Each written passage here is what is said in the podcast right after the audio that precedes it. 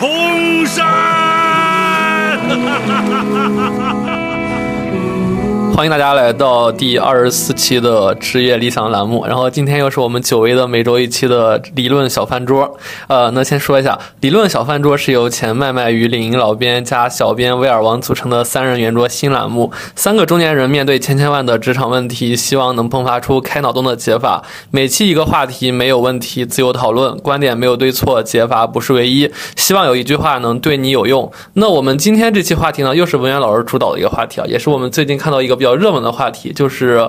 呃，职级在中国社会就是原来可能分为管理级和专家级，对吧？然后到底这两个东西真的需要存在双线吗？还是说只单线单线就行？然后要不文渊老师先讲一下大概的背景吧？我感觉我描述这个问题有点复杂。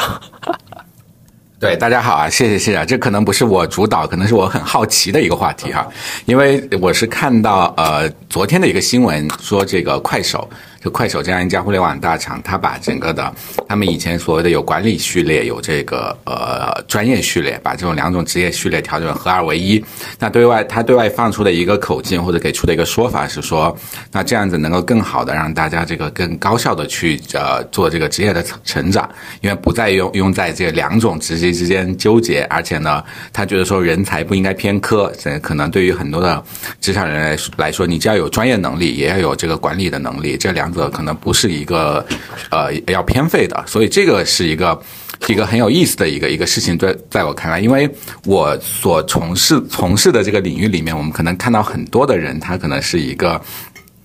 这个，比如说我们，因为我我我有很大一部分以前的工作在做内容嘛，做内容的时候，很多人他可能到最后，他可能他追求的是一种专业主义的路线，他想把这个事情做的，比如说把一个文章写得更好，他甚至可能想出一本书，他可能想把一件事情做得更专业，但从这种专业主义的路线到这个这个在呃公司里面的这样的一个一个一个一一个一个可能，比如说要做管理啊等等，可能是另外一条路。那这样的两种路怎么走，可能是我。觉得我自己也比较好奇，我觉得也看说，呃，中外古今中外各种的不同的解法到底什么样的，所以正好想跟大家聊一聊。呃其实今天这一期话题啊，就我有找到，哎，其实其实今天这一期话题呢，我有找到我这边的话，我刚开始是有点懵的，因为之前一直在共处理一些工作上面的一些个事情，但事实上呢，就是这边有一个小的一个背景哈，我觉得我觉得可以跟各位听众分享一下，因为咱们的听众都是咱自家人，然后家然后呢，虽然说家丑不可外扬，但家丑可以内扬，就是这个背景，这个家丑是什么东西呢？就是我其实到了这家公司之后呢，我一开始的时候被 recruit 进来的时候，我有应该知道，我是一个以一个经理人的一个。身份被被被招募进来的，对。然后呢，在这个中过程这个过程当中呢，我就是经历了一些个 back and forth，经历了一些个折腾。然后呢，我把我自己硬生生的从一个管理岗变成了一个所谓的专家岗。专不专家，咱们一会儿再说哈。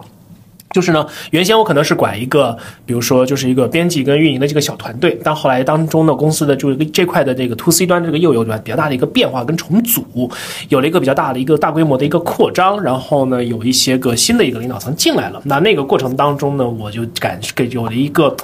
怎么说呢？比较明显的一个心理方面的一个斗争，以及对于整个业务的一个观察，然后发现就是说，可能在那一个阶段，我并不是很适合再去做这样的一个领导层的这样的一个一个角色。于是呢，我就主动的跟我的老板去聊了一下，然后呢，我就把自己从平级就是平调成了变成了一个专家级的一个角色，变成了一个所谓的资深编辑来做这样的一些个事情，然后呢，更好的去做好我分内比较擅长的一些个一些个事情，同时呢，也比较能够把我和。团队当中的其他小伙伴的一个关系，就是拉得更平，然后变得更加简单一些，然后便于我日常做的一些个工作以及这样的日常的这样的一个一个沟通。当然，这件事情的话，从很多人的一个视角来看，其实它并不是一件好事儿，对吧？因为在大多数的人眼中的话，你在一个大厂里面，或者是或者是我们公司，就应该算是至少也算是一个中厂以上的这样的一个水平的公司。大厂。对，在全球范围之内成成为一个大厂是没有任何的一个问题的。太太谦虚，太谦虚。你私要中司的话。就是陈老师所在公司是全世界市值第一的公司，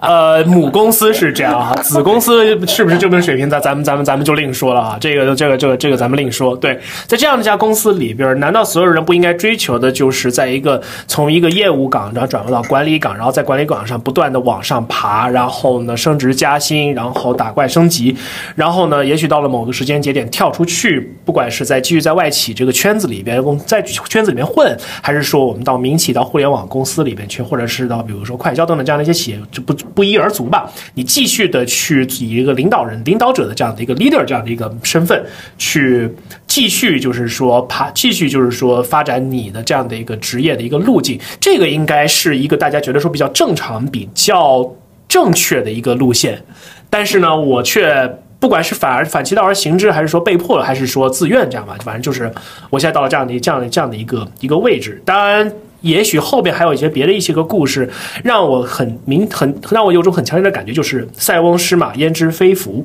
但是至少是在当领导还是当一个从小兵还是说老兵这样的一个角度来说的话，其实。我当下会觉得，就是说，当好一个兵，可能对于我这样的一个性格，跟我这样当下的一个环境而言，是一个比较舒适，而且呢，比较有明确的一个路径的这样的一个发展的一个线路。对，这是我的此刻的一个分享哈。对。但是我听了之后，特别想提一个问题，就是为什么当专家就，而且刚呃诺兰老师也说你是平调，为什么就变成了一个兵？就专家就是被人管的，他就其实大家是不是潜意识里有一种感觉？虽然我们说我们有所谓的两种序列，那听起来是不是专家的这个地位在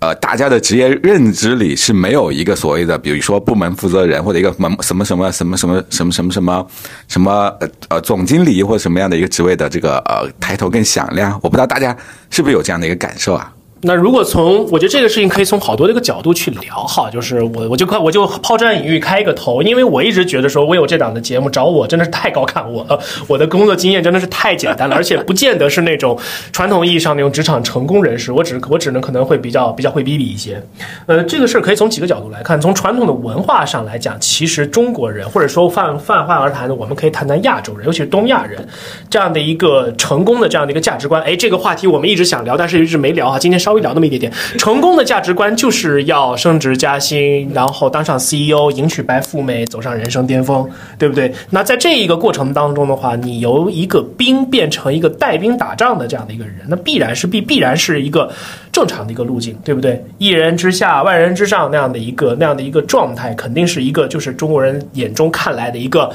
成功的一个最巅峰的这样的一个一个状态嘛，对不对？但是这里面有个很重要的一个点，就是说我们中国有十四亿人，然后我们中国的职场可能有大几亿的人，这些人他们的他的职业的这个终点就一定全都是当老板吗？这是或者是当当 manager 或当 leader 吗？这是不可能的这样的一个事情，对不对？一个一个经理，你可能少管五到十个人，多管几几百号人、上千号人，对吧？你那这些个人都能够在未来某一个时间段成为你的，成为一个经理，成为一个总监，成为一个高级总监，甚至成为一个 CEO 吗？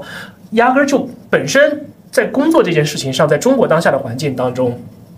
职位就是一个周少僧多的这个状态，更何况是管理岗。所以我觉得这个是一个非常重要的一个大前提。第二个，我此前呢是有看到一本书，以及就是这本书的作者，他参加他他也是上了一档播客。这位是一位女教授，名字的话回头我确认一下，然后告诉 Will，然后我们我会把他的书跟把名名字跟他书名贴在咱们的 Show Note 里边。如果我同事有愿意的话，可以去看一看。就是在很多的我们眼中看来，可能比中国稍微多走那么很多年的一些个国家当中，比如说像德国，其实我觉得德国这个国家在中国人的这个舆论舆论环境当中。相对而言是争议会比较少一点的。在德国，决策是怎么样进行的呢？决策的进行的话，绝对不易，不会是他他的文化当中，大多数情况下，德国的企业当中的一个决策，它的进行，它不是一个一言堂式的一个进行方式，它不是说一个 manager 一个老板点了头拍了板，就是咱们这儿就这么定了。他们一定要把这个团队当中所有的重要的这样的一些利益攸关者都召集起来，而且。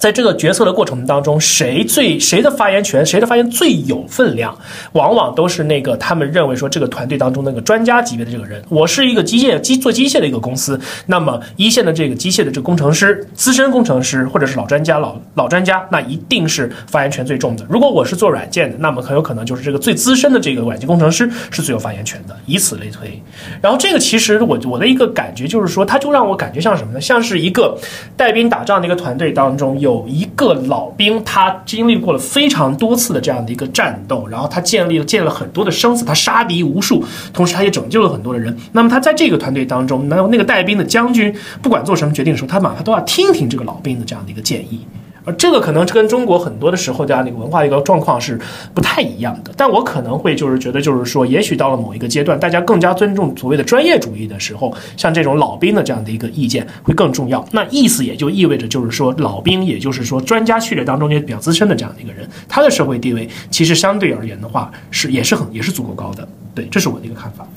呃，然后有一个题外话，就是那个，其实关于这个问题，文言老师也写了一篇很资深的文章，发表在了他的公众号上。对，就是请大家关注一下我，对文言老师的职场人类学的公众号，特别好的一个公众号。他很多文章其实都在三六氪，在火秀很多文章都有同步发表的。对，然后他那篇文章的主呃专题叫做“在互联网大厂做个老专家有出路吗？”所以也是回到我们今天其实问题想讨论的两个点，一个其实我觉得是说，呃，到底存在说是纯粹。的纯粹的管理岗吗？因为是为什么快手会取消说是管理岗这个东西，然后变成了和专家合并的岗？是因为说快手可能会觉得说是没有纯粹的管理岗，就算你是管理者，你可能很会向上汇报，但是你同时还是要具备所谓专家岗的专业的素质，不然的话，我们可能判定你其实还是个不合格的人。那第二件事就是说，在国内其实。就刚才陈老师说的，其实存在了很多的所谓的东亚的文化，存在的说是必须有这种管理者的存在，其实在国外也不一定存在。所以，其实第二件事也是在质疑，说是，哎，那国内到底说是所谓的管理者是怎么去定义？呃，那我举个例子，其实不只是快手，现在国内很多互联网公司都有这样的一个改变，是说。很多公司其实会存在 PM 的角色，尤其是其实产品经理是最最典型的 PM，对吧？就产品经理他其实做一个项目，他是要合纵连横，向市场部、像程序员，对，包括说是那个那个 BI 各各个部门要配合他做的这个东西，但他是这个项目的 owner，那他也不是所有人的上司，但是他其实是对这个项目第一负责人，同时可以推进这个项目。那可能说是几个产品经理上面有个更高的人，其实可以把这项目去推进，且大家各自可能有自己的纵深的东西，对，这可能是一个很好的。一个新的组织架构的一个参考，对，但是其实我们刚才所谓的之前的管理岗，可能就像陈老师说的，就是一个人管十个人，那十个人可能就要臣服于你，甚至说是，呃，怎么说，就是听你的，被你 PUA 或怎么样的话，要顺从你，对吧？就是就是，反正就是类似这种感觉，就可能我们探讨的是这两个问题，所以。文渊老师其实已经出了一篇很资深的文章，且已经采访很多人。那文渊老师有没有一些想法的？对我，其实我想说说这里面有一个关键词啊，叫老专家。刚 Nolan 也提到了这个词“老专家”。就是我，我想打个岔，就在这里说，你看现在最近的舆论上面，对于“专家”这个词有很多的讽刺啊。比如说，你听到一个事情，这个这个专家观点，或者我们听一听专家是怎么说的，那大家可能网友就会觉得说。可能很多奇奇怪怪的观点，观点就要出来了。所以我们觉得，我们呢在这我们的这个职业文化里面，天生的好像把专家定义为了一个坐在这个呃办公室里面做着研究的这种老学究的形象。就是大家说到专家这个词哈。他想到的，我不知道大家想到是什么画面，就很很多人讲到可能是那样的一种一种职业形象。但刚刚 Will 他刚讲到了这个这个这个战场，比如说老将这个作战的时候，其实我觉得在现代的时候，我们不用去，我们我们在在商业世界里，我们的战场就是我们的办公室嘛，就我们每天的各种商业的事务。那其实每一个真正的专家，他就是要在这些一线。带兵作战的这样的一些，他能够去做好某个具体的业务，能把它做得更好，能有对于某种这个事物更加透彻的理解，这样的人，我觉得就是专家。就专家一定，他不是一个站在后方。去演站在后方去写一些这个这个我们讲纸上谈兵的一个角色，我觉得在公司里面的专家，他就是能够在他，我觉得他应该就是一个得力干将的一个感觉，在我的看来，这是我的一个一个感受，所以我觉得我可能我们可能是对整个的。专家所谓什么是专家，可能有一些的这个文化上的偏差，这也涉及到刚刚诺兰提到这个文化的问题。我们可能也许有一些这个文化上的偏差。那关于在这个事情，为什么在我比较好奇，说为什么在当时在此时此刻，在当下这个时间节点，很多互联网的大厂。也不叫很多啦，就是手至少快手做了这样的一个调整。那这个是一个很有意思的问题啊！就以前以前我们觉得说，其实互联网大厂在管理文化上面，我们觉得互联网它是这个呃这个这个时代先锋嘛，所以创新先锋，所以它在管理文化上有很多的创新。包括 Nolan 所在的公司，可能在整个企业文化上面都是很多的同行所羡慕的。那这个我必须好好吹吹我们公司，我们公司的文化绝对是绝对是就是说我肉眼可见的，就是绝对是在全球范围之内数一数二的。当然，这个是这可能是。跑题了啊！对，那我正好就问一下，在在在全球化的公司里面，是不是也存在这样的呃专业序列跟这个管理序列的这样的一个设定，大家是怎么看这个问题的？对，这个肯定是存在的。比如说，在我往我往上的话，我肯定会有个，比如说一个亚太区的一个老板，然后 manager，然后他又汇报给了，比如说在美国总部的那样的一个老板，然后那个老板上面再有一个老板，他就就基本上是成熟的企业，且人员到规模到了一定程度之上的话，我们就很难想象说还像在刚刚创业的时候那样的一种非常扁平的这样的一种管理方式。特别简单的一个道理，一个 manager，一个管理者，你手下带十个兵，OK，那我可以跟这十个兵非常熟悉，我知道他的优势、他的弱点，他更适合怎么样一种管理的一个风格，他更适合干怎么样的一个事情，我怎么样去帮助他 allocate 好、分配好所有的资源，然后达成这样的一个业绩的一个目标，然后我好向上去汇报这样子。但是，一旦你的底下有底手下要管上千号人的时候，这种扁平的方式是不可能成功的，绝对是会混乱的。这也就是为什么说现代企业会发展出一套非常完善的这样的一种由相由这种相对有等级的这样的一种从从上往下的一种管理的这个这样的一个制度，包括我司在内，肯定也是这个样子的。但是呢，我会观察到，就是说，越是在一些个。贴近一线业务的这样的一些个管理岗位上的时候，你会发现很多真正干得好的这样的一些管理者，他们以前就是做这一行的。比如说我的老板，他以前肯定是做内容咨询出来的，他以前也做过，他以前甚至做过，比如说 SEO，他本以前也做过 marketing，他也做过 digital 等等这样的很多这样的一块业务。所以我去跟他探讨业务的时候，他能够夸夸夸夸，就是。就是能跟我一口气聊半个小时的业务，而且都是，而且都有都很有点，我都能记下来很多的笔记，我都从他身上能学到很多的东西。同时的话，他。其实公司对于这样的一个人，他虽然业务很行，但是呢，既然你走上了管理岗位，那么你的业务是一部分，因为你得懂业务，所以你才能懂这些，你才能带得动这些懂业务的这些兵。但同时呢，你的又得有做具有很强的管理的这样的一个能力，你得知道就是说怎么样的去向上管理，怎么样向下管理，然后不同的管理有怎么样的一个不同的一个风格，你得通人性，你得对人性有足够多的这样的一个洞察，你得知道说公司的大政方针，你的业务方向到底是怎么样的，你的团队怎么样去 fit in，怎么样把你的业务去适配到这个公司大政方针当中，做出业绩来，然后向上汇报，然后同时呢，为你的同团队，包括为你自己，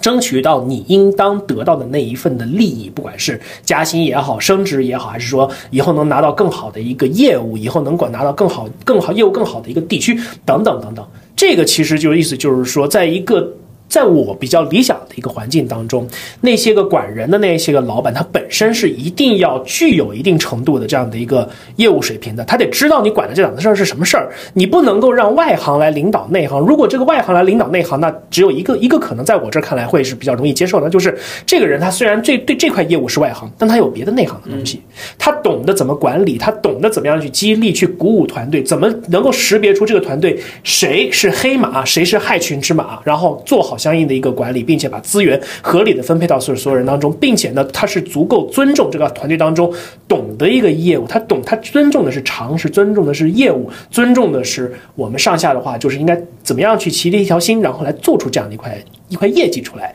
这是一个所谓外行领导内行的情况当中，我觉得说唯一的一种可以让我觉得可以接受的。但是我们会看到，在现实生活当中，其实外行领导内行的这个 case 当中，大多数情况并不是这个样子。所以，我们为什么中国人很多的中国人在职场上会有那么多的抱怨？这当然肯定不只是中国人。嗯，为什么职场人对于职场当中那些外行领导内行自己的老板有那么多的抱怨、那么多的不满以及吐槽，然后甚至于就是说吐槽职场的内容都成为了一种非常受。欢迎的情绪化消费的一些一块内容，我觉得可能原因在这样的一个地方。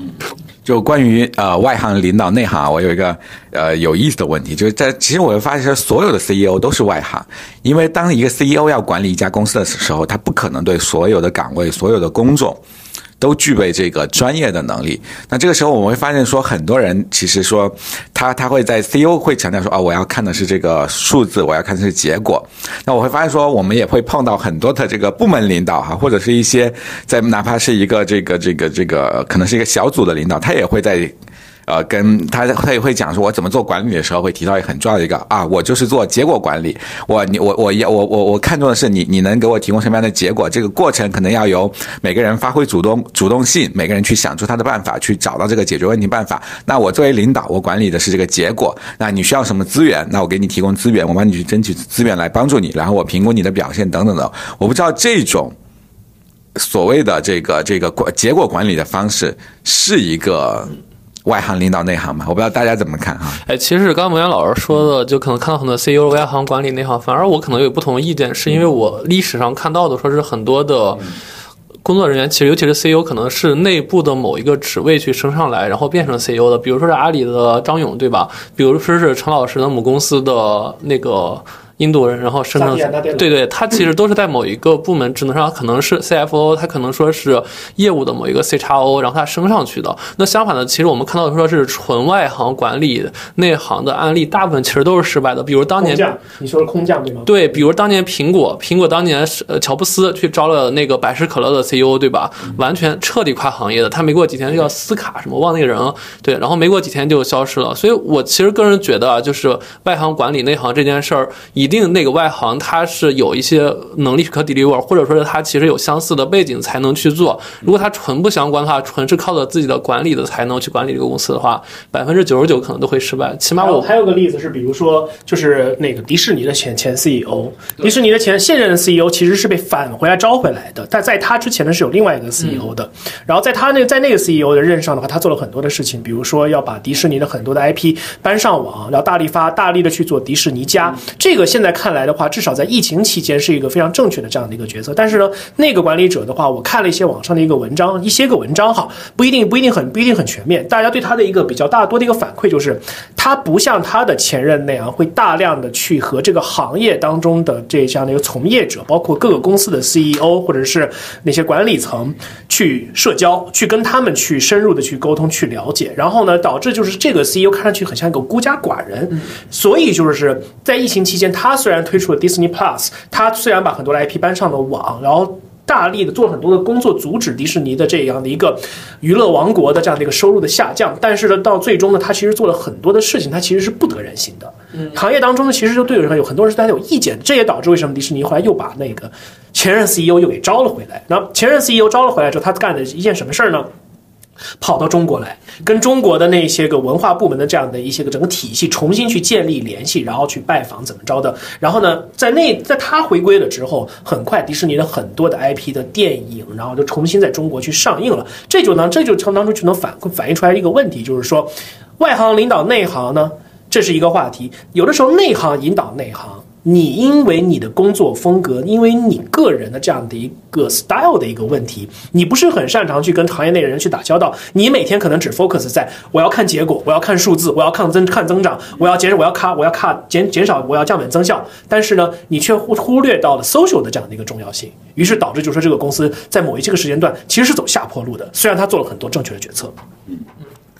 所以，所以这里面的问题好像变成了我们谈的是说，看数看数字做管理，其实怎么样是？我觉得这个问题背后的问题是不是什么样的管理者是一个好的管理者？这个这个，刚刚其实包括这次的调整，其实快手也提出了一个一个说法，就是以后百分之九十的这个管理者要从内部培养，但可能要呃要不不再是越来越多，不是这种空降型的。那包括说我们刚刚聊到说做管理，可能你不能只看数据，所以我们通常讲的说结果管理不代表你你不去看过程，因为看过程代表说，因为 CEO 可能是要看到或者做一个团队的管理者，你不能只看到当下的结果，你要看到未来的结果，未来。一年两年的这个增长的势头在哪里？所以你可能要做很多策略性的布局。那这个策略性的布局可能不仅仅是说当下的数字能够去决定的，还有包括。呃，管理者很重要的一点叫用人，叫识人用人嘛。我们在讲 HR 的时候，包括呃，Nolan 这个平台也是一个帮助这个帮助人才连接机遇的一个平台。最近的植入广告，对植入今天植入有点多啊，该这因为感谢这个这个这个这个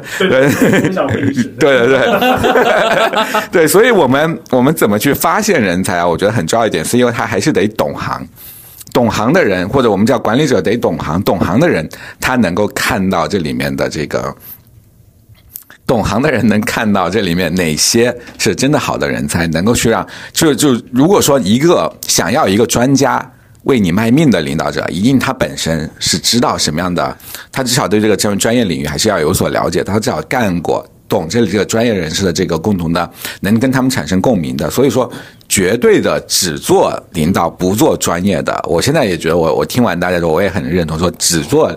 呃领导不做专业的这种所谓的领导是不存在的。对。对，也就是在西方的那个管理当中，至少就是我在外，我在我司嘛，对吧？稍微有所有所接触，他们基本上会把人会把管理者呢分成几个类型，其中有一个类型叫做魅力型的一个人一个管理者，比如说我司的这个前 CEO 就是一个非常有魅力，长得巨帅，然后说话巨好听，而且每次开每次开全员大会的时候都能让大家哈哈大笑，特别开心的一个 Jeff 是吗？对 Jeff，他就他是叫他就是一个很典型的 charisma，也就是非常有魅力的这样的一个管理型的人才。另外一类人才的话，就是专业型的这样的一个人才，他在业务非常的非常的熟悉，他甚他很有可能在这个公司里面当了很长时间的某一个垂直业务的这样的一个负责人。所以我觉得刚才我们要聊了那么多，我就有一个特别强烈的一个想法啊，就是说，其实好像我们东亚人会觉得，就是说你的人生目标就是应该从专家变成管理者，然后从管理者到更高的管理者。但是为什么管理者少呢？除了周少僧多之外，还有另外一个原因，那就是你作为一个专家专家型的一个人才，你想要变成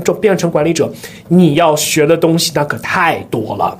嗯，你不但要懂你，你要不但就是说，你得确保你的业务在比如说你升上管理岗位这段时间内不要去退步，你还要懂得怎么样的去，你要懂得这个公司是怎么样去治理的，你要懂得这个你的业，你这个公司这个行业。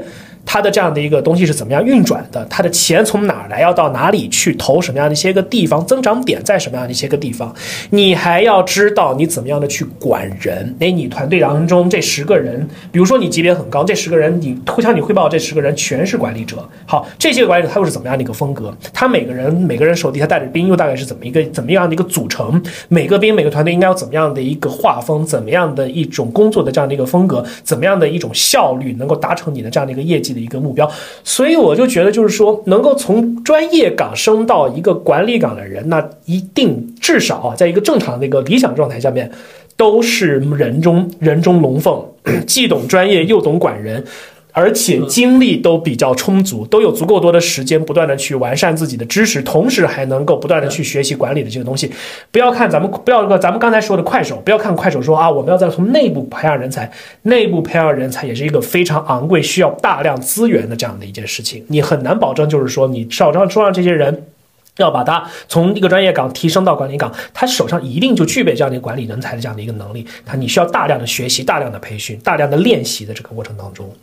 其实刚刚陈老师有个观点，我觉得说的特别对啊，就是觉得目前其实东亚人有一个思路，就是说是我是一个专家，或者说我是一个从业者，那我的未来目标就是说是逐渐升到管理者，这可能是我们假定的每个人的升职的路径。就在国内或者说在整个东亚圈，其实大家可能没有说是。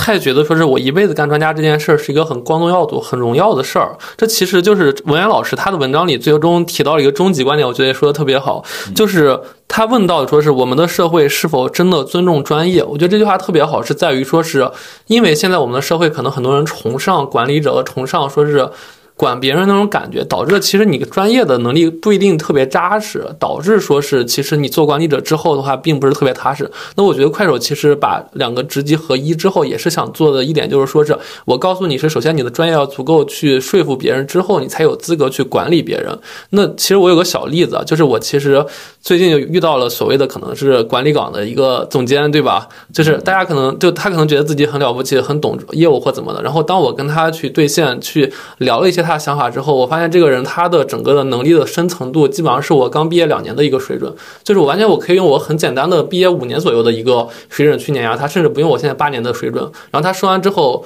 他做一件什么事儿？他需要我帮他去把他的这些想法，就是我觉得很烂的想法，写成一个方法论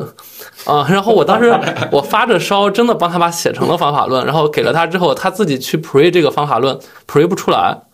啊，这就是所谓的管理岗一个总监级的人，他他做不到，他就是我毕业两年的一个专业水准，然后可能就是因为会演讲或怎么的，然后他就到了他所谓的管理岗。但是你觉得他真的符合吗？他肯定不符合社会用人标准。但他为什么能升到这？其实就是国内另一个标准，就是大家会觉得说年龄越大，你升到了某一个位置之后，你就不可能掉下来了，对吧？就是你你到这个位置之后，你就只能往上走。这其实也是我觉得另一个点，就是一定要能上能下，就是还是一切是以能力为准的。所以。这可能也是快手，我觉得做这件事整个的一个初衷。嗯嗯，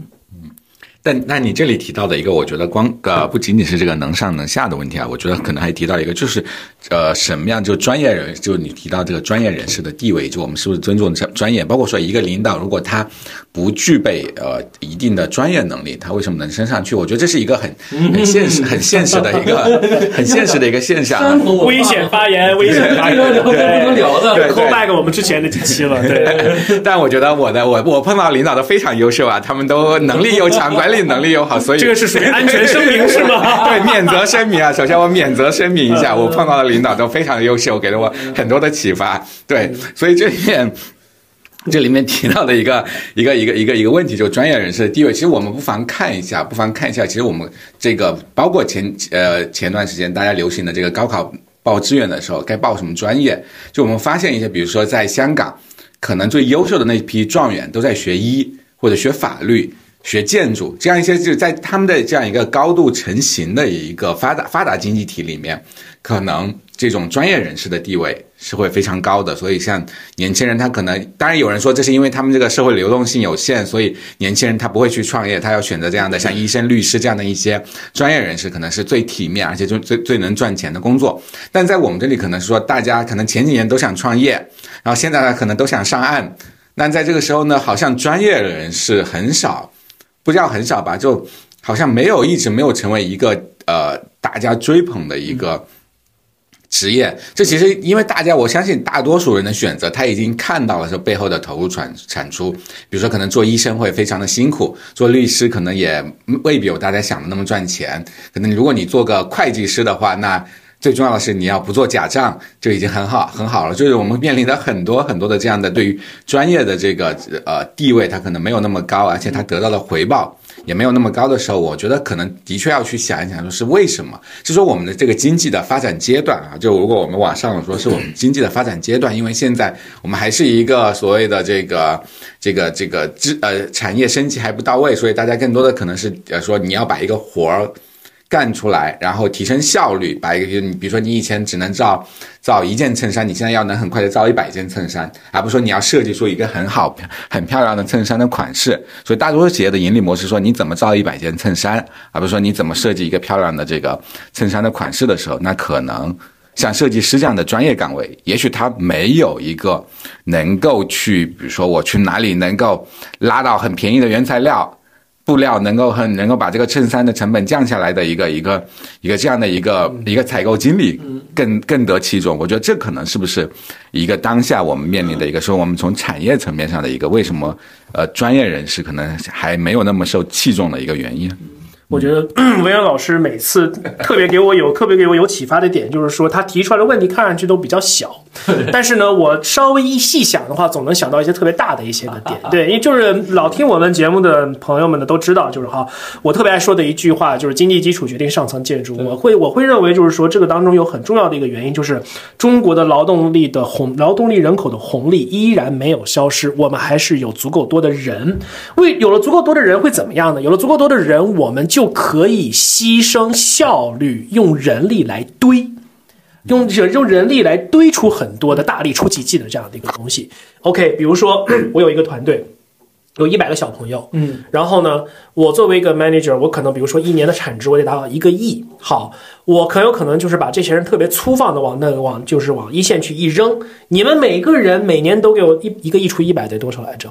怎么着得有得有一个一一百万吧？就是一百万。对，好，你们每个人给我弄出一百万来，我不管你用什么样的一个方式，你们每个人都去弄出一百万来。然后此时呢，这个领导的这个角色就有一点像什么？有一点像那个拿着鞭子在抽老黄牛的那个农夫一样，他抽一百头老黄牛，哪怕这个过程当中有一头老黄牛或两头老黄牛，他们不给力，他们可能一年只能产出二十万、三十万的这样的一个产值，没关系，我把他们扔出去之后，我再招他们。与此同时，我可能招两个人，后面可能有两两百人，两我招两个人。很有可能我在两百人或两千人当中，我可以做这样的一个选择，而且每个人怎么着的，他的这个能力，你给你足够的资源，然后给你给你足够的那个，给你足够的这样的一个预算，让你去跟客户去磨去泡，你怎么着都能一年都给我能挣出一百万来，那我今年业绩就是能够完成的嘛，对不对？但是呢，一旦到了某一个起某一个时间节点，这个市面上没有那么多的人，原先我可以十九点零七分。好，也许就是是那个时间市面上没有那么多的人了。我原先可以带一百个兵，然后创造一个亿的产值，但是呢，慢慢的人人口没有那么多的时候，我只能带五十个人，要创造出一百一个亿的产值，那个时候怎么办？我肯定就不能继续大力出奇迹了吗？对不对？一个人加班的时间点总是有限的嘛。你九九六还好说，你如果是零零七呢，这人是要挂的呀。你有可能做到这一点吗？所以你只能去从效率上去求产值，从效率上去获得更高的这样的一个。那个投入跟产出的这样的一个比例，那那个时间段的时候，你拼的就不是一个体力，拼的不是一个人海战术，而是你怎么样用技术，你怎么样去更好的去筛选出你的客户。也许这个客户我只能赚一百万，但是下一个客户能赚一千万，那我是不是就不用在那些个二三十万的客户当中去投那么多的精力？我照顾好这一一千万、两千万的这些客户就可以了。这只是一个说法啊，因为我最近跟销售团队打交道会比较多一些。我们可能会有更多这样类似这样的一种所谓的不成不成体系的这种方法论，在这个在我脑子里面成型。所以我的几个点就关键点就在于，就是说为什么专业人士他依然不是特别的受到这个世界，受到这一个社会的这样的一个尊重，他也没有得到更足够多的这样的一个比较足够体面的这样的一些个薪水。重要的一个原因很有可能就是第一。我们人还是比较多，我们要想获得到比较廉价的劳动力，还是相对而言比较简单的。更何况是当下现在这样的一个一个状况。呃，我最近得到了一些个数字，具体我就不多说了。但是呢，我会感觉就是说，这个状况如果持续下去的话，我们所说的这种不专专业人士得不到一个非常 decent 的这样的一个 payback 这样的一个状况，还有可能会在持续这样一个一样这样一段一段一段时间。这是我的一个一个认知。嗯。对，其实刚陈老师说中国的劳动力或者就业人员多，这个我刚刚在地铁上我听的一个数据啊，就是说是中国的工作就是能工作的人等于超过了美国人口的数量。对，但是其实我们的公司数量和美国可能相当会更少，所以这其实就出现了很很旺盛的一个人力过剩的一个问题。那刚刚陈老师其实说第二个问题，说是整个专业人员在社会上为什么不受重视？其实有个关键的点在于说是，就你看美国最受重视的所谓专业人员是老师、医生，对吧？律师，就我们一直说的黄金三个角色。那在中国其实。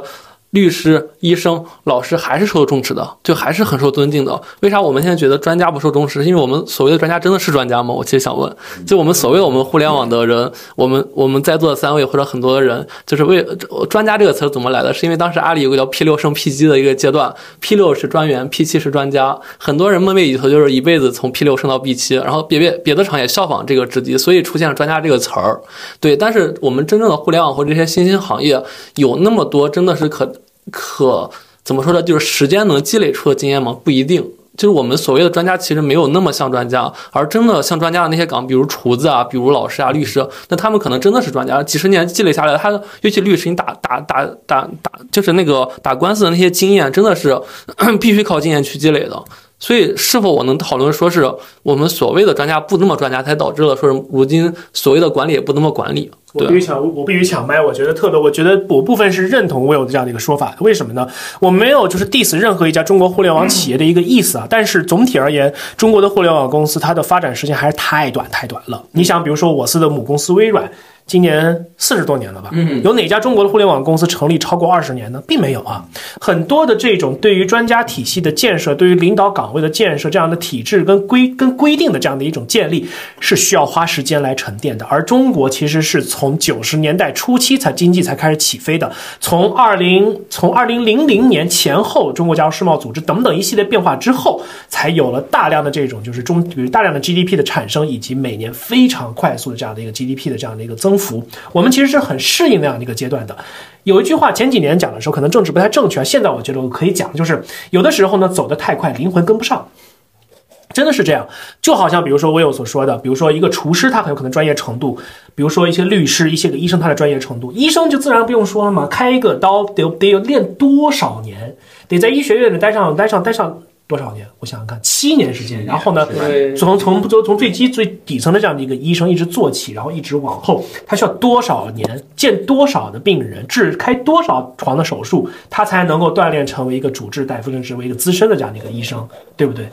但是呢，对于很多互联网公司来说，我们没有那样的一个时间，我们赶上了互联网的一个爆炸期，互联网又着急的就是，又互联网的爆炸期，同时又是一个中国乃至全世界范围之内造富的这样的一个潮流，都。造富了，我们哪有时间慢慢去沉淀？赶紧先上车再对吧？对不对？那到那个阶段的时候，我们反过头来看，当互联中国的互联网的这个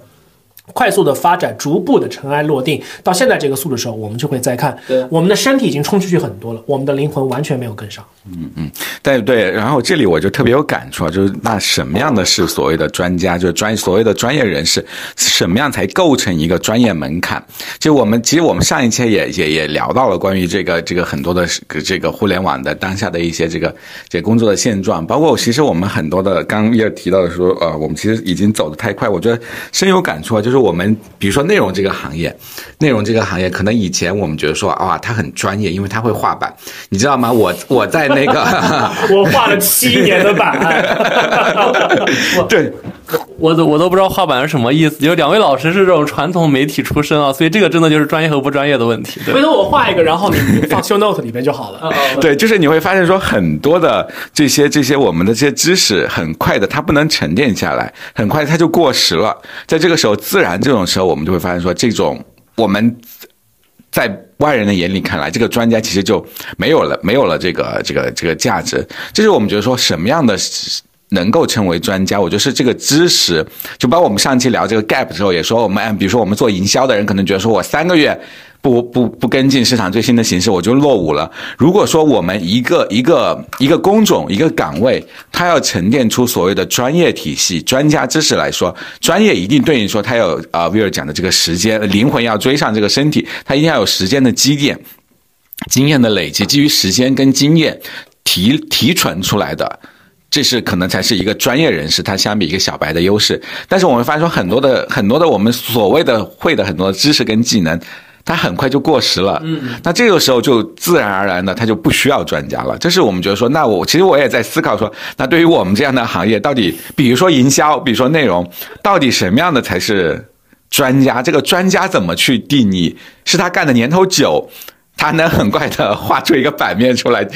或者他就是专家了吗？还是什么样是专家？这个的确是一个很很很有很有意思的问题。就我们怎么界定专家？这也是可能是对于大厂来说，因为有有的朋友，因为我写那个文章时候，有朋友就很直言不讳的跟我说，他其实在他的所在的那个大厂里面，可能专家这个岗跟所谓的管理岗没有什么区别。他变成说，大家可能是为了安放这个同事的去处。哎呀，这个你可能只能有一个总监嘛，那其余的人你就做专家嘛，这样子你大家都能往上。上升有两条序列，能够让大家各自安好，这样的一个状态。所以说，怎么样的就真正的专家，是不是在很多行业，我们变成说我们其实是不需要专家，是因为这个行业更新太快，知识沉淀不下来吗？但我始终我自己在这说这个话的时候，我始终脑子里我有一种不愿放弃的感觉。我说，难道不愿意认命的感觉？难道我们的内容行业、营销行业就真的不存在专家？就是一个青春饭，所以。谁了解最新的东西，谁就是专家，所以谁就是这个行业里面最懂行的嘛？这个可能是我在脑子里自己在刚说这个话的时候一直在过的一个问题。嗯嗯，因为我不是什么专家哈，然后因为我不是什么专家，然后我的我的那个做内容的这个资历肯定是不如文渊老师的，所以我不敢说我的我的看法一定是对，但我只是我觉得我可以抛抛我的一个此刻的一个想法，就是说我们不妨把这个时间线拉长一下，就是。从有营销，比如说诺言老师说的这个营内容营销的这样的一个概念，从有营销开始，人类什么时候开始有营销？第一次做广告大概在一九二几年。对，这是一个很，这是一个其实历史非常漫长、历史非常悠久的这样的一个一个行业。那么我们把时间往上看，往往时间拉长了往上看，如果说在某些一个行业当中，因为它的知识体系更新过快，因为它的这样的一个方式方法，甚至方法论，方法论。它一直都是在不断的进化，然后旧有的一些个东西很快就失效的话，那这个行业真的是不需要专家的吗？我我个人会觉持一个否认的这样的一个观点，因为我一直始终相信一件事情，那就是任何的一个行业、任何的一种知识、任何的一系列的一个一个一个工种吧，它与它的所有的表象的这个背后，一定是背后有一个非常。根深蒂固的这样的一个最根源性的这样的一个东西，比如说以我非常不成熟的这样的一个对于营销的一个概念一个理解，我认为营销的背后最重最深层的东西最深的东西是什么呢？是对人性的认知，是对人性的这样的一个理解，以及你怎么样用文字、用图片、用视频，哪怕以后我们的媒介发生变化，我们可以直接连脑机。这样的一些个媒介，怎么样？这样的一些个媒介去抓住人的这个内心当中最强烈的某一些情绪，它可以是快乐，可以是喜悦，可以是惊讶，可以是愤怒，可以是厌恶。等等等等的。只要你在这个过程当中，你用不同的媒介跟用跟不同的形式的东西去打造出。那些个能够触达到灵魂、触达到情绪的那些个东西，那么你就会你的这一个营销的事件，你的这一篇营销内容、营销的文章，你的这张图片就能够获得成功。而怎么样的去用内容去打造、触达到人的这个情绪，并且激发起来情绪，这个其实是非常深而且非常微妙的一件事情。有的时候人们日常说，就是说营销并不是一一门科学。那我我现在我此刻哈。我此刻的一个理解就是，那还是因为我们对人的脑子，人的脑子怎么样产生情绪，这个情绪从哪来，往哪里去，它的基层地机理是怎么样的？我们要怎么样从通过外界的一个方式去影响、去引导这样的一个情绪？我们不了解。我们我看到有有篇文章说，人类对于脑子、人类大脑的理解，可能还不及人类对于月球的理解。对，就是这么一个新，这东西依然是一个新鲜事物。这么长时间了，一九二几年就有广告了，就有营销了，到现在人们还是没有太有搞清楚它最终的机理是怎么，还有很多东西需要需要去发掘。那么，我们如果把时间线拉长一点，什么样的人能够成为专家呢？他一定是在这个过程当中，一捕捉到了这个所有的东西当中背后最根本的这个机理。第二个，虽然这个机理的研究虽然它会非常缓慢，它总总会，比如说每隔几年、十几年、二十几年会有一个进展。这个专家他永远都是跟进了这个这一个最根本根源性的东西的最新的发展、最新的一个发现、最新的一个科学的一个科研的一个进展。同时，他是不断的用跟用自己的这个工作当中的这个实践。来结合着最新的这套理论，不管不管是去说验证这个理论是正确的，还是说验证这个理论是错误的，还是说验证这个理论是有漏洞，但是大大致可行的，等等等等，这样的人我会认为他是一个专家。比如说我们放到互联网上，也互联网这个行业当中，也许比如说过了二三十年之后，互联网它只是一个通讯手段，但它在它互联网的这个。基硬件的基础设施往上，它又建立了很多层的这样的一种一项一些个很多层不同的技术，元宇宙啊诸如此类的个东西。那互联网那个时候，那个时候也许是会积累下来很多的一些个专家。为什么？因为互联网发展时间足够长，它也从大众的这个眼，它大众的认知当中，其实它已经不那么热门了。学问往往是产出于不那么热门的地方，比较寂寞、比较冷清的地方。这是我的一个理解。呃，其其实文刚才文言老师说这个东西，包括陈老师说，我特别有感触是，就是为什么文言老师一直质疑自己是不是专家？首先，我们可以肯定是，文言老师在商业社会我不知道是不是专家，但是在我们所谓我们在座的三位的眼中肯定是专家。对，但是就这个问题最大问题在于，我觉得专家这个东西的定义，尤其是在互联网或一些高新行业的定义，在于说是一个人如果是专家的话，他一定是能产生很大的商业价值。那这些商业价值可能能量化，就比如陈老师做营销，那比如我如果你是专家的话，可能你一一年能冲一百个热搜，对吧？我只能冲五十个，那可能我不是专家。对，然后就比如文言老师，他其实传统媒体人，他的其实文章特别好，就那些文章一定是时间和经验积累的，但是其实他的阅读量。和所谓的可能一些玩流量的抖音的美女啊什么去比，对吧？就差的很多。那我们用商业社会的定义去定义，你说那些美女她弄一千万的播放量，那在商业价值上来说，她就成功了。她可能是不是能定义为她是专家？但是就定义你的话，可能觉得你在这个时代不一定他们会觉得你有商业价值。那我觉得商业社会上“专家”这个词儿现在就变得就很奇怪。但是其实。呃，怎么说？一个公司它本质还是要赚钱嘛。但是我们放到人人类社会上来说，专家这个词儿的话，我觉得文渊老师绝对是一个专家中的专家，尤其在职场这个行业。不敢当，不敢当，你不要不要捧杀我，我害怕。对对对，因因为因为关于职场的理解，或者说关于内容的洞察，那个不管是机器人还是说所谓的那些就是搞笑啊短视频创作者，他是无法用他的快速迭代去代替文渊老师的。那其实我觉得就是刚我说这个问题啊，就所谓专家定义，我们到底怎么去定义？那起码可能在快手啊，或者在一些互联网公司，他们定义可能就是商业社会能否取得成功，对，所以才会出现这样的 gap。我们一直在质疑说专不专家的问题。嗯，那可能我要稍微修正一下刚才我的一个表述哈，因为感我后来又反思了一下，我刚才那个表述听上去更像是在描述学者。对吧？然后学者算不算专家呢？我觉得，如果从一个我们传统的一个语语语那个语言体系来看，他算是个专家。但是如果放到互联网公司或者商业公司当中的话，看上他就是个老学老，又就是个老学究。他要用大量的资源去养着他们，但是他们可能有可能一个月、两个月、一年之内是产不出什么价值来的。所以这个这个地方可能会就是，如果刚才我产生一些什么误会的话，我先跟听众朋友们道个歉啊。对，我觉得其实应该说，我们对于专家的定义是应该是一个没有一个统一的标准。比如说，在一个大学里面。他所需要的专家，在一家 MCA 公司他所需要的专家，跟在一个全球化的公司他需要的专家，在一个报社里他需要专家都是不一样的。我觉得专家可能就是你在某个领域比别人懂得更多，然后有有某些专精的技能的人。当然，我觉得还有一个很重要的一个要素，大家忽略的，我待会儿再讲哈。但是，但是我我因为我特别想表达还一个观点是说，我刚听了之后，我反而没有那么的悲观了哈。就跟大家我我一开始可能觉得说啊，不尊重。专业，大家这个社会是不是好像专业人士越来越没有出路？因为我们的产业结构的问题，因为当下的各种各样的问题，可能你你做把一个事情做专业这件事情，好像变得没有那么的呃受重要，更多是你要掌握资源，你要掌握关系等等的那些。但我突然发现说，其实很多时候我们如果我们坚信说我们自己是想把一个事情做专业的人，那我们应该想的是说我真的在这个领域足够专业吗？就就刚。Nolan 提到说，很多东西是要经过时间的沉淀，沉淀下来。比如说营销，最专业的东西可能是你对于人性的洞察，你对于人的理解跟分析。那你一个真正的营销专家，是说你怎么去发掘消费者的需求，你怎么去找到产品的价值点，做一个连接等等这些，这些就是我们真的是说我们在呃在做很多事情的时候，我们自己有没有去有意识去沉淀那些。能够随着时间的推移，所以比如我做了十个项目，我做了一百个项目。有人觉得说，我做了十个项目，做了一百个项目，可能是我做了一百个项目更加赚了一百个项目的钱。但有人能够做更深入的思考，他觉得说我做了三年，我做了一百个项目，我沉淀出来的方法，这里面我对很多事情的本质的理解是什么？把这些规律本真正的本质的规律，而不是 real 那呃呃 那种说帮老板写了一个方法论啊，这种这种伪方法论啊，就伪的也也不是我老板，对对对，声明一下，不是你的老板啊，都不是我，对对对。对对对对对对对，是他某一个那个那个场景下的，就是这种情况。对这个，我觉得其实他不是一个真正的专家，所以我觉得更多的时候，也是说我们也许做了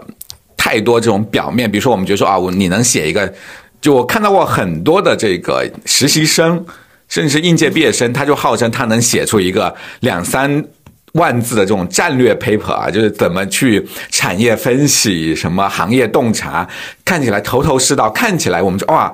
如果他把再把版面弄得好看一点，哇，的确看起来就很专业。但他是不是专家了嘛？显然他不是的，他他只是一个高级专，他只能算是个高级专员。对对，他只是一个知识的一个聚合者。但是我们真真正的说，我们这个很多时候我们其实缺乏这种真正的深入到一个行业里面去沉淀、去锤炼，成为专家的一个人。我觉得成为一个专家这样的一种努力的，所以我觉得说。只要真的是一个专家，会被这个一个行业所认可的，在这一点上，我觉得我们还是要更积极一点。而且，因为我我反而是觉得说，因为很多时候我们没有把自己往一个更专业的方向去去努力，这可能是一个我自己的一个一个一个一个一个一个反思。然后，另外我在。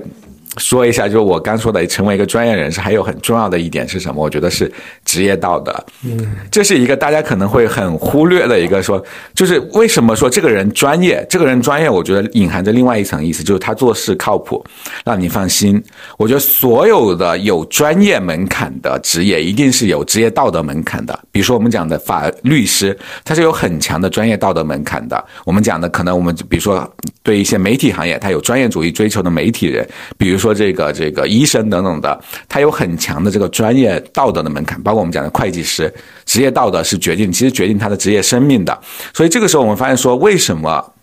我们讲可能这个呃，在在可能比如说在在在在很多时候，比如在香港，可能你听到一句话说你要尊重专业，对于一个人你要尊重专业。那这个尊尊重专业背后的另外一层意思，因为这个专业人士他是可信的、可靠的，他能提供给你一个。有保证的，不管是服务的质量也好，还是说他对这个事事情的理解，所以我觉得这个是很重要的一点。这个可能是我们在很多时候讨论，呃，专业尊是不是要尊重专业的时候，可能被忽略的一点。嗯，我特别特别赞同文渊老师的这一个这一个观点，就是说，可能在我的职场职业的这个生涯早期的时候，这种所谓的专业主义，可能在很多时候是或多或少被忽略了的。呃，因为可能因为可能因为工作关系、工作的一个原因、工作的一些个关系。但事实上，现在如果回过头来看看我之前那些工作的一些个老领导、一些个老前辈，他们的专业主义的这些表现，其实在很多你日常工作看不到的地方，或者是并不并不是会外化在他的言行举止当中的。他们其实很多时候，他们他处理的文字，什么东西他应该说，什么话应该，什么话不应该说，什么样的话可能不适合此刻说，什么样的一个话得通过别的一个渠道，尽可能去往上去送，并且促成问题的解解决，然后再向公众去说。他们其实是有这样的一些个各种各样的，所以一些个专业层次上面的一些个一些个考虑的。这一点上的话，我有我觉得就是说，我的前一份工作对于我的这样的一个影响跟进展，绝对是让能够让我受益终身的这样的一件事情。然后再说到专业主义，其实就像文渊老师所说的，在在一个在这个专业主义这件事情上面的时候，很多的时候。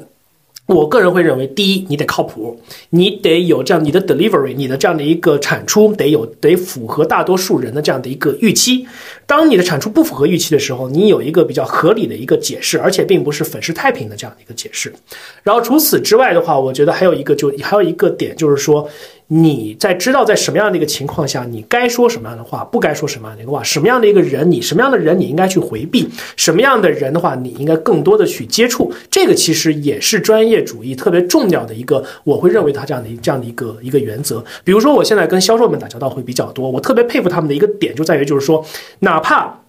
他服务的这个客户此刻极其有情绪，非常生气，在对着连人骂街。但是呢，他依然是能够把话全部都接收下来，然后呢，把话他听出客户的这个愤怒的原因是什么一个东西，跟我们有没有关系？如果跟我们没有关系，我怎么样的去 offer 一些情绪上的一些个价值，帮他出出主意？如果跟我们有关系的话，我们是不是应该把问题搜集起来，快速的去找到内部的这个团队，帮他找出一个原因，并且快速给到反馈以及给到反馈的一个建议，让他这个业务上面一个。需求能够快速的有一个比较好的一个转变，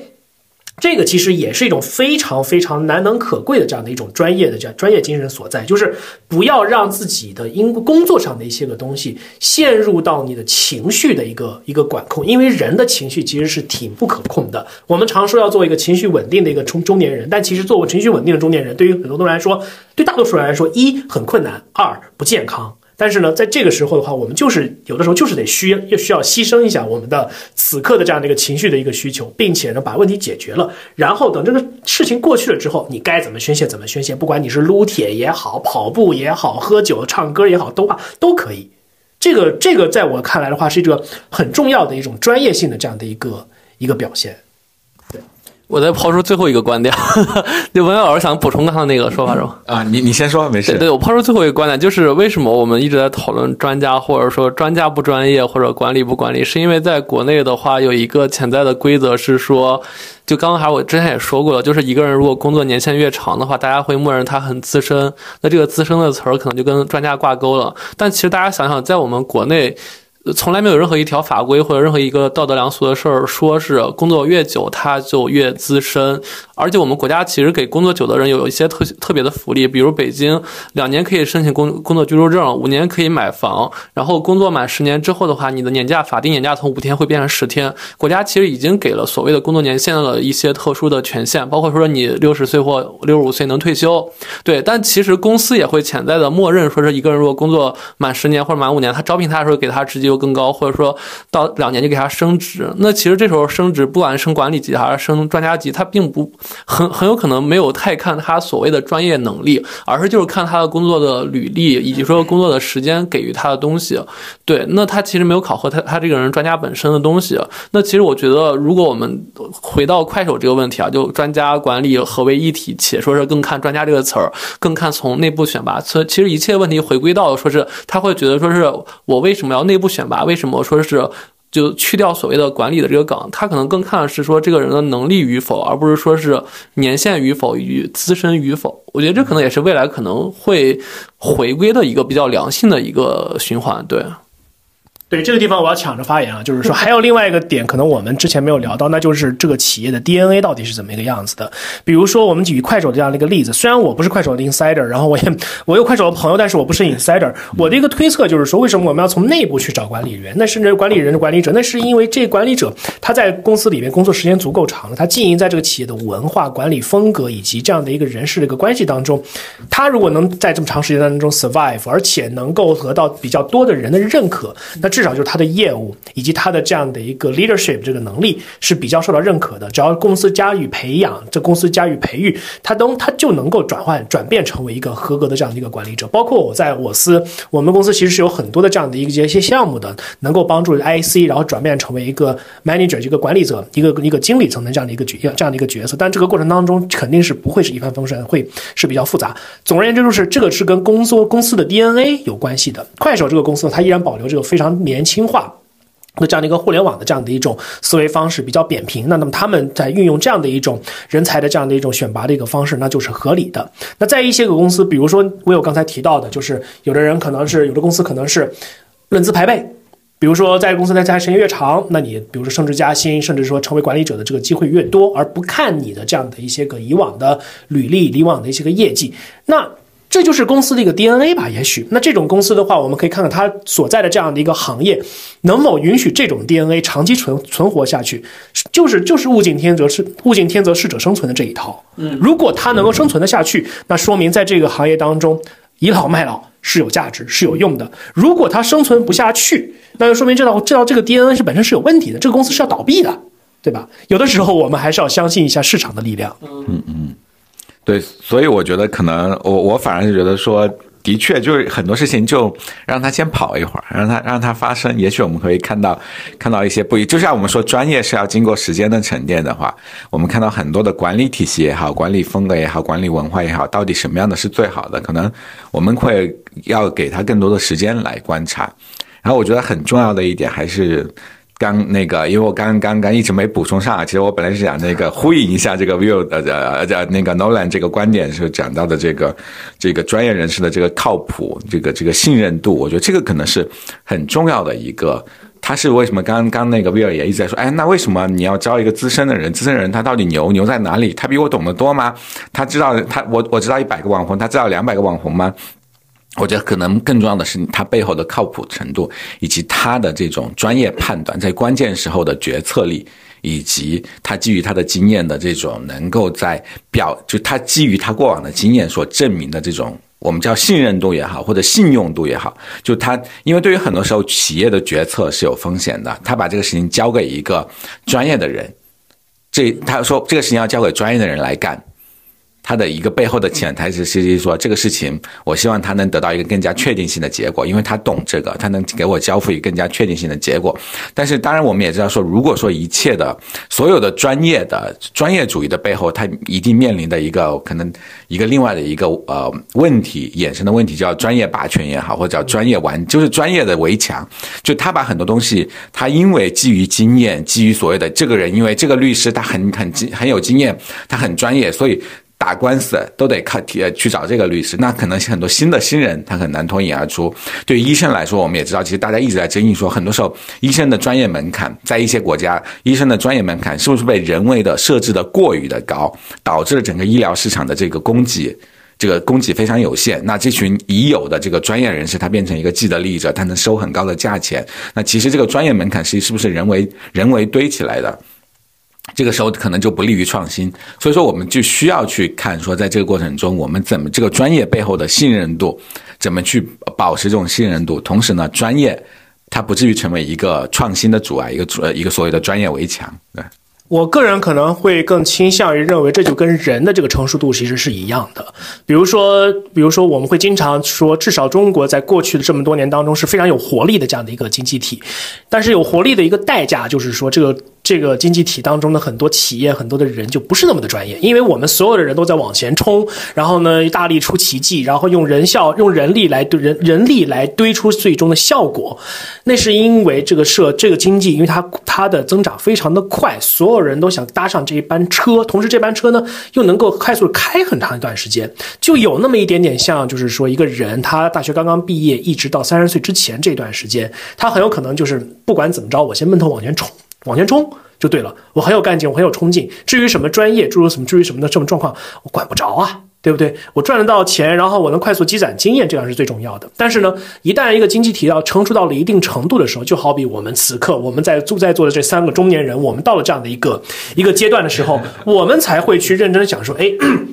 在过去的工作过程当中，可能我向上管理有点什么不专业，我跟我的同事处相处有什么不专业，我跟我的客户合作伙伴相处过程当中有什么不是很专业的一个地方，我需要改进。然后呢，我的这个专业，我过去在过过程过去的工作当中，我做了什么一些个事情，然后有什么得失，有什么值得复盘复盘的过程当中，应该应该就是觉得说未来可以再坚持的，有些事情我有些事情我应该要停止在做的，有的事情我要重新开始，或者说学习新的一些个技能，做一些新的一些个事情。我们到那个阶段的时候，我们才会会去有这样的一个时间去复盘、去想，然后呢，逐步逐步的把自己的专业专业的这样的一种专业精神内化成为一个我们日常的工作跟生活，甚至生活当中的一些个一些个点。说句不好听的话，就是有的时候我跟家人起的一些个争议的时候，我都会拿一些个，比如说我在公公司学到的一些个谈判的一些个一些个模型去说，你先告诉我说你到，你先告诉我说你情绪在哪，你先告诉我说，其次你告诉我我们反我们好好聊聊看，当时这事儿发生怎么一个场景。第三个，你希望达成怎么样的一些结果？你希望见到怎么样的一些个变化？第四个，我们的我们的 action item，我们的我们的行行动计计划是怎么样？我想我想说，你的家人可能凡是我给你教你，你再说，我给你冲个文娱热搜。但是我觉得就是有可能以后我跟我家小朋友也会有这样的一个 negotiation 的这样的一个方式，因为我的同事说他们家小朋友就这么跟他这么跟他说的，因为对所有的意思，我的意思就是说，就是说这个真的就跟成熟度是很有关系的。嗯，对，但我这里特别想提议，我们我们做一期另外的话题，叫把专业带到生活里，带到家庭里，是不是一件好事啊？因为曾经我有一个同事说，听上去好事。对，有一个比如说他的一个医生的家庭，他他可能把这种职业习惯带到家庭里，包包括我们讨论了很多的那个老师，很多老师家庭的小孩为什么不是那么的快乐？因为老师他会把这种对学生的管教的这种职业习惯带到家庭里面去。还有我有一个前同事说，他们的他们家每每年都会开一次年终年终会，然后每个人家庭成员都要做一个 PPT 来总结一下过去一年的整个的这个这个这个心路历程。然后我就说哇，他但他们好像很想乐在其中哈。也许也许这个 PPT 分享是一个很有趣的，但是如果把职业习惯带到家庭里面去，这这个我觉得可能值得又做一期。嗯这个我是反正我就我此刻我的想聊聊的方法就是说，至少在工作当当中，尤其是比如说像我司现在这，它是一种比相对来说比较正向的一种职场文化，它其实是有东西，就是说是对我的生活也是有帮助，所以我才会带到生活当中去。一些对我生活没有什么用的一些东西，那肯定是不用带回去的。对，当然这这这这是个题外话，回头可以再聊。对对，好，我们最后来一人一段话收个尾吧。我觉得那个也过了文渊老师时间了。然后那个，那我首先我想说，刚刚老师聊了两老师们聊了很多东西，我觉得其实所谓的职场或者所谓的快手这种变革，特别像饥饿游戏里演的一样，就是把一百个人放到这个生存的战场里，然后最后适者生存，最后生存下一两个人，他可能就是管理者，就是胜出的人。但这个过程中，我可能就是让大家自己在里面去。你去结队，或者说你去变成一个小分队的管理者，或者有有的时候你被人打败了，你就下去了。我觉得现在可能一个好的职场，或者说一个我们所谓的太快的发展企业，它可能需要就是这点，就是一是说可能需要员工能上能下，但能上能下不是说你能下就是个坏事。比如像东亮老师，他其实他。脱离了管理者，变成现在岗位，你说他那个真的说是降级吗？不一定，他可能给了他一个他更舒服的位置，能发挥更多自己能力的位置。那老师眼 脸色变了，两行宽泪。对对对对，但是他 LinkedIn 是个很自由的职场，就是其实那老师还是得到了很很强的尊重，然后也做到了自己想做的其他的事儿。对我只是想说，这样一个自由的职场，它其实一是不以年龄为。尊，二是说不过于干涉中间的竞争，然后最后形成的结果，就像刚刚文渊老师说的，那最后形成的结果就是这样一个自由饥饿战场上中的最后一个结果。就像我其实两年前我面了一个公司，国内领先的教育公司，他给我的岗是市场总监。当时我离开领英的时候，然后我面完之后，人家告诉我说是你要从市场营销开始做，你们有三个人，你们竞争，最后谁赢了谁当市场总监。我当时我都想骂人。然后我跟猎头说：“你不要给我推这种岗了。”然后，但我现在回过头一想，可能就是刚刚文老师说的，你空降这件事儿，可能对他们来说就是很大的成本。所以回到最后，我总结一句话，我觉得其实未来可能职场专家一定能活得更好，也会更尊重专家。那管理岗的话，我觉得就是一是说，可能你能当管理岗，当然你也可能去把你下来，一切都是以企业需要为准。这是个自由的社会，当然企业要健康生存，也一定是一个自由的企业，不然的话。本位制终究会把这个企业毁灭掉的，对，这是我最后总结。嗯，那我总结我的心情就是，我其实写那个文章的时候，可能带着几分的质疑，就是说这哎，为什么在当下这个专业人士的地位，然后专专家怎么样成长等等这些。但是我跟大家聊了之后，跟两位朋友聊之后，我觉得每次跟跟跟，这就是聊天的魅力哈，能让大家能输入到新的东西，而能产生新的想法。我觉得我反而有了一些有了一些信心，我就觉得说，其实在任何时候都是需要。得力干将需要有经验的人的，在那时候我们我们自己可能，那我作为一个，我虽然不愿意用自己是个中年男人这个词啊，我作为有一些有一些经验的职场人，对，有一些经验的职场人，那我觉得说我们可能时时刻刻要反思说我们的经验是不是真的就是专业，这个很重要的一点就是我们怎么把经验变成专业，这个是我觉得我。可能至少我自己，我可能要去进一步的去去思考了，怎么把自己的经验沉淀下来，变成一门专业，包括怎么样这个专业背后，除了这个技能层面上，怎么样变成一个所谓的专业人士，他的这种信任度、可信度、他的靠谱度、他的所谓的职业职业道德等等这些，我觉得都是我们需要去努力的方向。因为我曾经总是在写简历的时候总结自己特点，说我是一个对专业主义有追求的人，但我相信我。聊完这个节目，我会继续秉持这个追求，可能给自己做广告了，感觉要推销自己了 啊！对对，但是我觉得我可能要去更更深层次的想一想，什么是真正的专业？对。那我我的一个感想就是，第一，不管是当专家还是当 leader、当 manager，这两这两种不同的角色，它都是有非常高的这种。这种职业跟专业的门槛在那样的一个地方的。当专家，你要懂业务；当领导，你要通人性，你要懂管理，你要懂企业的一个经营。如当你从一个专家级的一个岗位，然后上升到一个领导岗位的时候，一定大家一定要认识到，就是说这个绝对不是一件很轻松的一件事情。又是又是管业务，同时又要管人的时候，你会非常非常的辛苦，非常非常的累。你甚至有可能像我那一段时间一样，陷入非常严重的这样的一个精神的一个内耗当中。这个时候，我觉得，我觉得大。大家不妨就是回过头来想一想，就是说自己的舒适点跟舒适区到底在什么样一个地方？你为了就是比如说爬到某一个管理层的一个岗位上，然后进入一个寻找到一个新的舒适区，你愿意付出多大的一个代价出来？然后，然后这个是我最强的一个一个感受。对。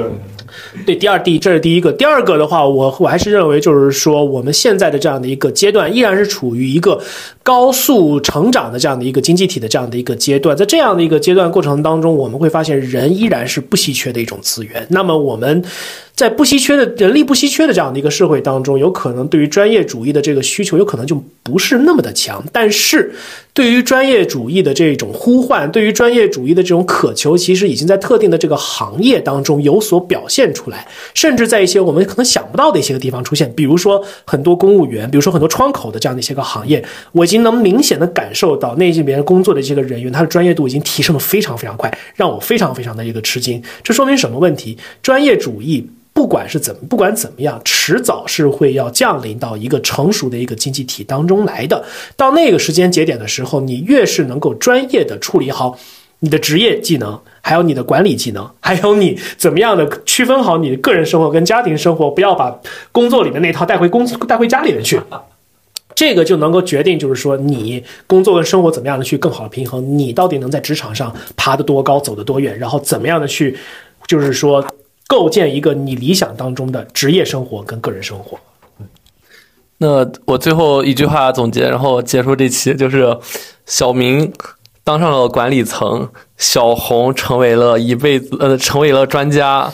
那小李当了一辈子的专员，但他们都拥有光明的未未来。对对对，出自新华字典。我觉我觉得我觉得最后这句话比较比较比较比较合适。那谢谢两位老师。那今天这期就圆满到此结束。